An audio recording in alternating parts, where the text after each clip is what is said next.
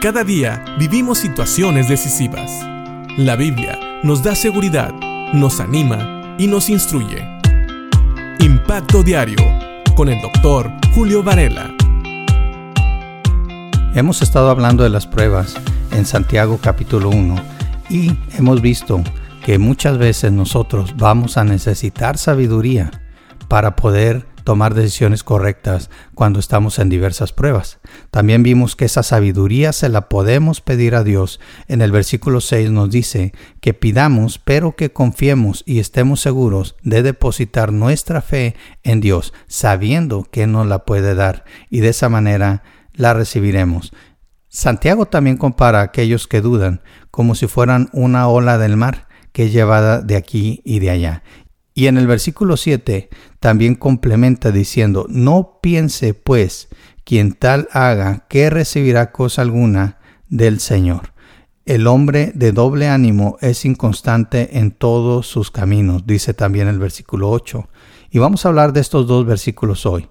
Ya vimos que la Biblia nos dice que si nos acercamos a Dios en Hebreos capítulo 11 versículo 6, pero sin fe es imposible agradar a Dios porque es necesario que el que se acerca a Dios crea que le hay y que es galardonador de los que le buscan. Entonces, si nos acercamos a Dios, tenemos que ir con la fe puesta en Él, sabiendo que Él existe, sabiendo que Él está ahí y sabiendo que Él nos escucha y que Él es galardonador, o sea, Él premia a aquellos que se acercan a Él. Claro, ya dijimos, no es la cantidad de fe, sino la seguridad, el depositar nuestra fe en Dios, el saber que Él está ahí. Porque dice aquí que el que no pide con fe, Santiago capítulo 1 versículos 7 y 8, el que no pide con fe no debe de pensar que va a recibir las cosas de Dios.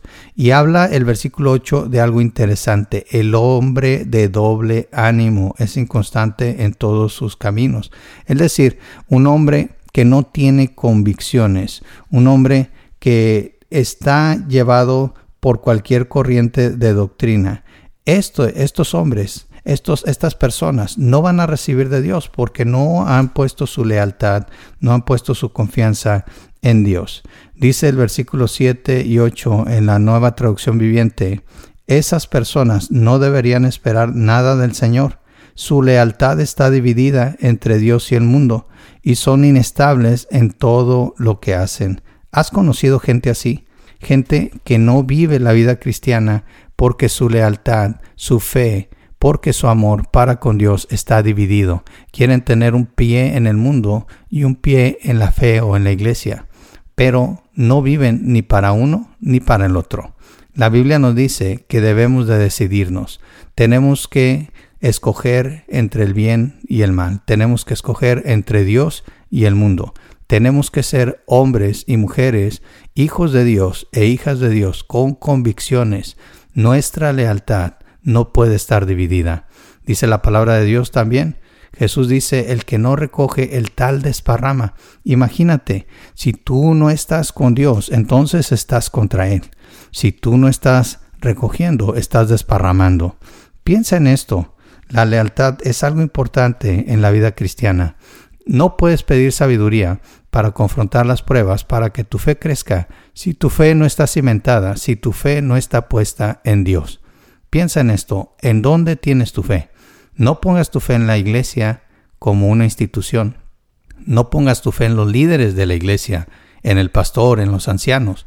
Tu fe debe de estar depositada en Dios y solamente en Él. Si no, vas a ser como una ola de mar que es llevada por cualquier viento, cualquier opinión te va a mover. Que tu fe esté cimentada en la fuente verdadera, que es Dios, Dios Padre, el Hijo, el Espíritu Santo, la palabra de Dios. Ahí es donde nuestra fe debe de estar puesta, en Dios.